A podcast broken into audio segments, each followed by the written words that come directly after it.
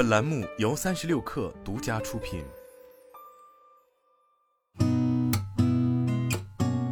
八点一刻，听互联网圈的新鲜事儿。今天是二零二三年八月十八号，星期五，早上好，我是金盛。央行发布二零二三年第二季度中国货币政策执行报告，其中提到。下阶段要进一步推动中国新能源汽车产业高质量发展，加快建设汽车强国，以高质量供给引领和创造需求，有力提振汽车等大宗消费。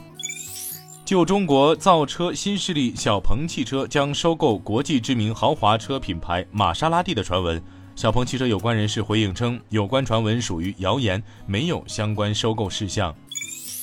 对于威盟将解散武汉公司的消息，威盟方面回应称，并不存在裁撤威盟武汉的情况发生，只是转变了经营模式，推出了超级合伙人计划。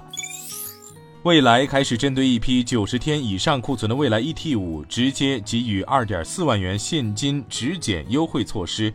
这个定向促销政策从上一周已经开始，预计会持续到下周末。据了解。这一批等待清理的 ET 五库存车，普遍库龄在一百天以上，最长库龄的展车甚至有两百天以上。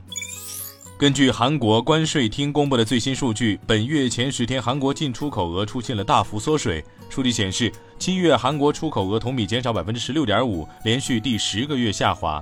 据了解，主要原因是半导体需求持续低迷，价格下跌等。据报道，特斯拉改进后的 Model 3将于下个月开始在中国大规模生产。知情人士称，印度钢铁巨头 JSW 钢铁正寻求组建财团，竞购泰克资源炼钢煤炭业务的百分之七十五股权，有可能与大宗商品巨头佳能可的近八十亿美元出价竞争。今天咱们就先聊到这儿，我是金盛，八点一刻，咱们下周见。